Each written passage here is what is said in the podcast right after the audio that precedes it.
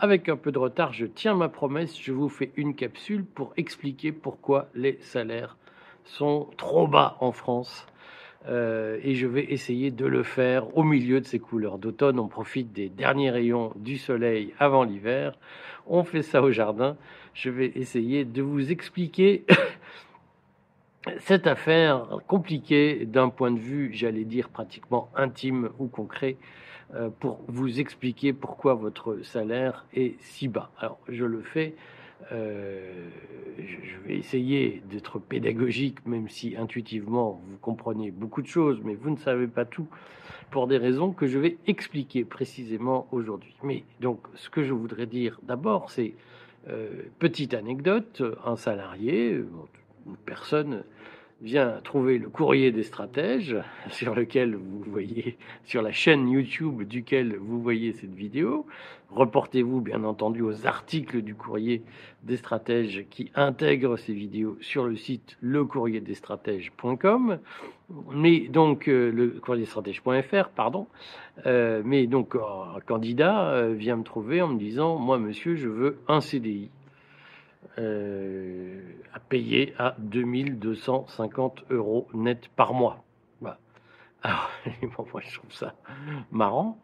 Euh, pourquoi pas? Moi, ça me choque pas que les gens soient bien payés. Il faut savoir que le salaire médian en France, alors, médian, c'est pas moyen. Salaire médian, c'est vous prenez les 21 millions de salaires en France et vous voyez quel est le montant du, salaire qui se trouve en gros à 10 millions et demi, hein, le 10, millions, 10 millions 500 millième salaire, c'est le salaire médian. Je crois que le salaire médian en France est autour de 1600 ou 1700 euros net, quelque chose comme ça. Et donc lui, ce garçon veut être payé euh, à 2250 euros net par mois. Ben, je dis d'accord, mais pour bien entamer la discussion, il faut peut-être que je te dise que ces 2250 nets par mois, c'est 4200 euros chargés que je dois débourser chaque mois pour te payer ce montant. Et sur les 4200 euros que je vais te verser, il y en a euh, en gros 60% qui vont te revenir et 40%, c'est-à-dire 2000 euros, vont servir à euh, autre chose et je vais vous expliquer quoi. Et donc, sur la question des salaires bas, puisque j'entends très souvent les gens dire Ah, les gens ne veulent plus travailler parce que les salaires sont trop bas. Il faut augmenter les salaires. J'en dirai quelques mots sur l'augmentation des salaires.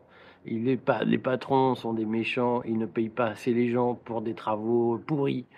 Hein, euh, ça, je l'entends quotidiennement, je le lis régulièrement dans les commentaires.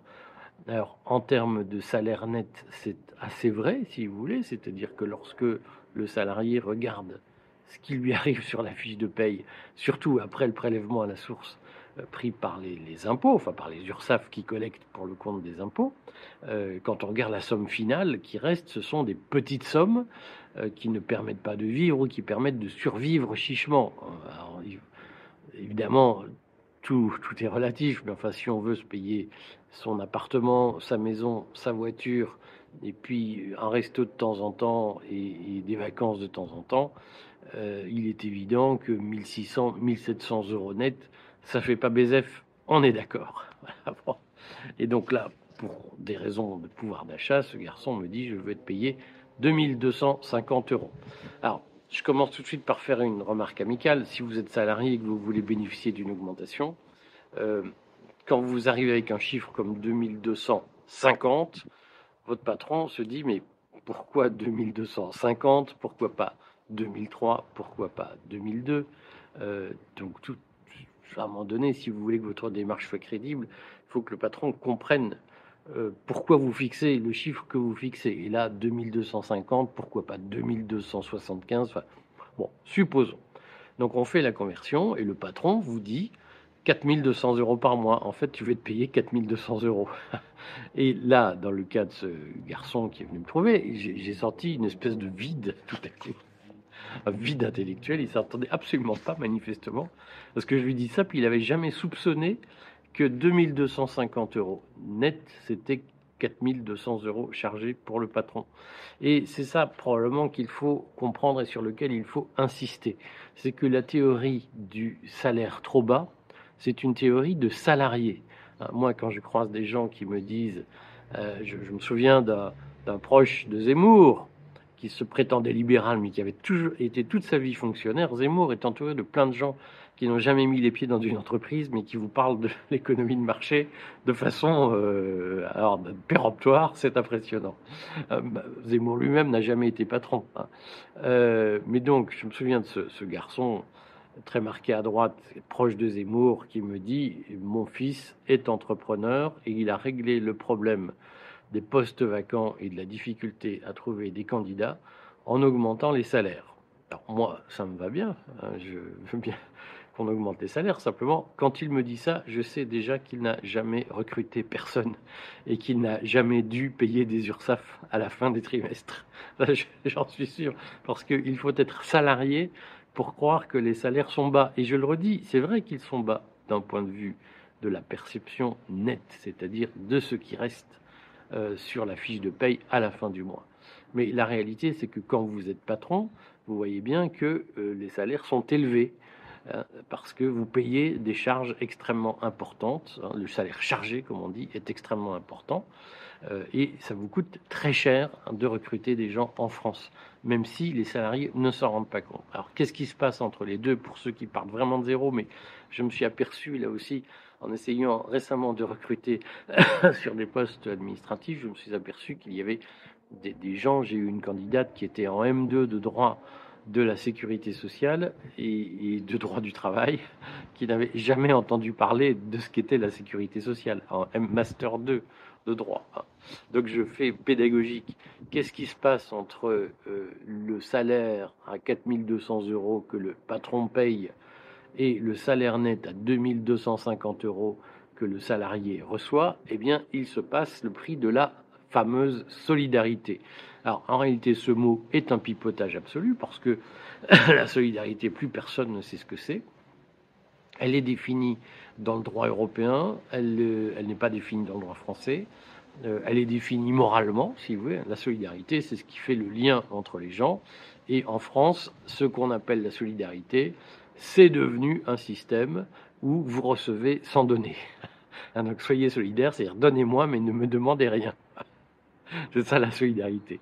Euh, et donc, ce mot ne veut rien dire, mais euh, en réalité, aujourd'hui, la solidarité, ça consiste à demander aux patrons d'abreuver euh, toute la France dès lors qu'ils ont, ils font la connerie de recruter quelqu'un, hein, tout en entendant, entendant dire faut créer de l'emploi, mais dès que vous créez de l'emploi, évidemment, vous, c'est le panier percé, c'est vous, donnez de l'argent, vous, alimentez tout un tas de gens qui vous expliquent que vous êtes un salaud de patron et que le communisme c'est bien mieux et a bas le profit. Donc ça donne envie tout de suite. Donc dans cette solidarité, il y a quoi? Il y a euh, d'abord et massivement, euh, c'est à peu près 25% de, du, salaire, les, du, salaire réel est équivalent à, aux cotisations retraite. C'est mal formulé. Les cotisations retraite, employeurs plus salariés, représentent 25% du salaire net après impôt en moyenne. C'est-à-dire que si vous payez quelqu'un 2250 euros, eh bien, les cotisations retraite vont grosso modo euh, équivaloir à euh, euh, quelque chose comme 600 ou 700 euros. C'est de cet ordre-là, 600 euros, je pense, environ. Et donc, il faut avoir conscience que chaque fois qu'un salarié gagne environ 2000 euros, eh bien, pour aller vite, on va reprendre ce chiffre, c'est plus simple. Quand un salarié gagne 2000 euros, eh bien, dans le même temps, euh, lui et l'employeur versent 500 euros pour payer les retraités. Euh, donc ça signifie que euh, on va faire une petite opération mathématique simple.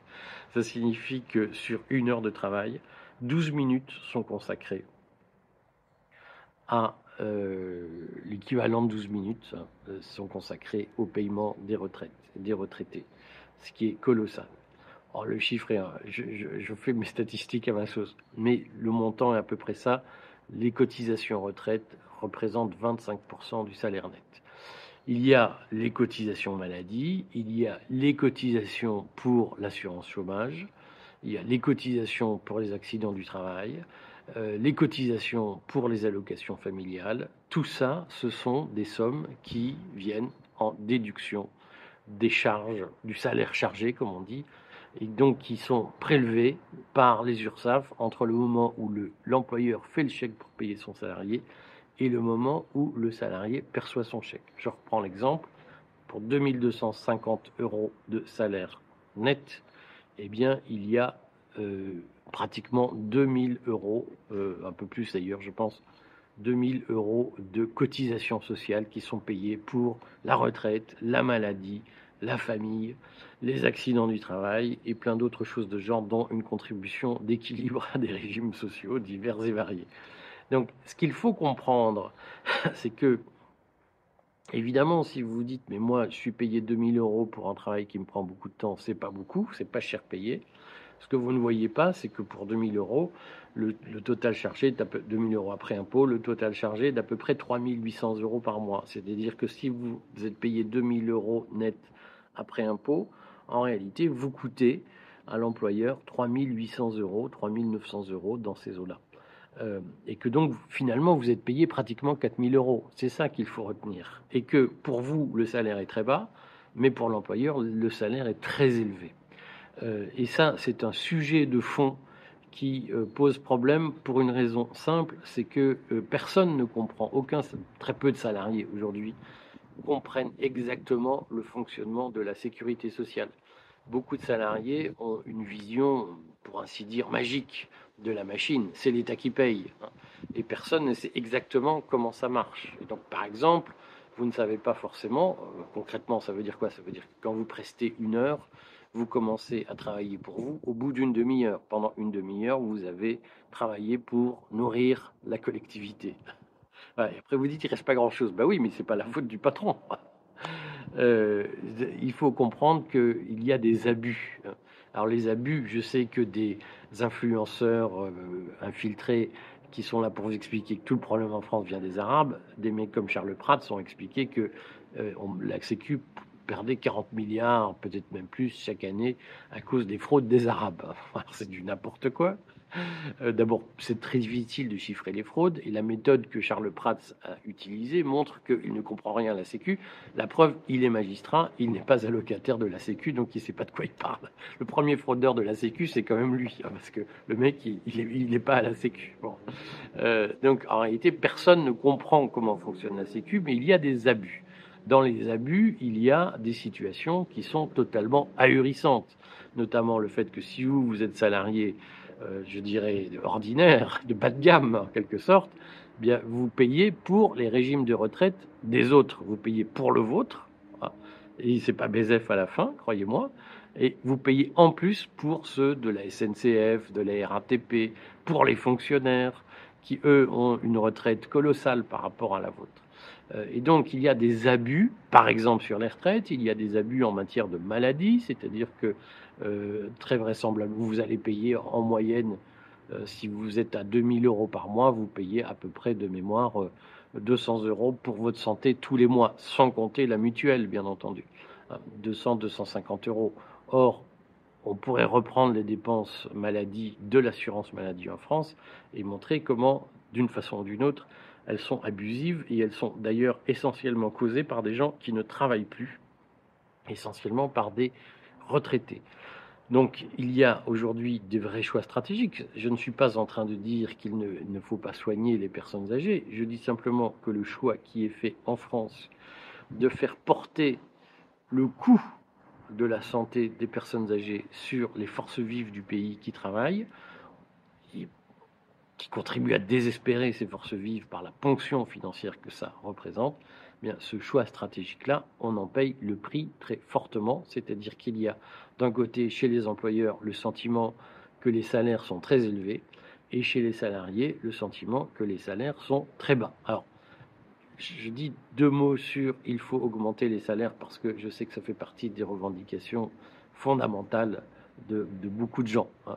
Euh, ce qu'il faut comprendre, euh, et c'est une mécanique qu'il faut vraiment avoir à l'esprit, c'est que d'abord, la règle de les gens travaillent quand ils sont mieux payés, Je pense que plein de gens vous disent, mais moi, monsieur, je préfère une vie pépère mal payée plutôt qu'une vie euh, stressante bien payée. Donc le salaire n'est certainement pas le seul déterminant du marché du travail et du taux d'activité.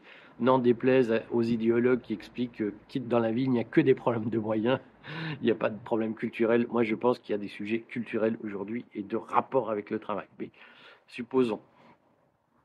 Le, problème, c'est que si on augmente les salaires, il faut bien avoir conscience qu'il va falloir payer les gens en plus et donc, à un moment donné, augmenter les prix. C'est-à-dire que si vous augmentez les fonctionnaires, vous augmentez les impôts pour les payer. Si vous augmentez les serveurs de restaurants, vous augmentez le prix du menu à la fin parce qu'il faut bien de l'argent pour les payer. Si vous augmentez les employés de banque, vous augmentez les frais bancaires parce qu'il faut bien trouver l'argent pour payer les employés de banque. Donc il faut avoir conscience que l'augmentation de salaire, elle produit de l'inflation et que mécaniquement, si vous voulez, euh, en augmentant les salaires pour régler le problème de, de l'emploi en France, eh bien, vous créez de l'appauvrissement général parce que vous créez de l'inflation et que d'une certaine façon, la théorie de bah, si on veut que tout le monde travaille, il faut augmenter les salaires, c'est une théorie de l'appauvrissement général et qui ne peut donc pas se régler de façon euh, aussi simple que bah, ils ont qu'à se démerder, on augmente, comme le discours et les filles, on augmente le SMIC à 1600 euros par mois ou 2000 euros par mois, je ne sais plus quelle est leur proposition, et puis se démerderont. C'est l'appauvrissement général qui est annoncé car ce sera l'inflation généralisée.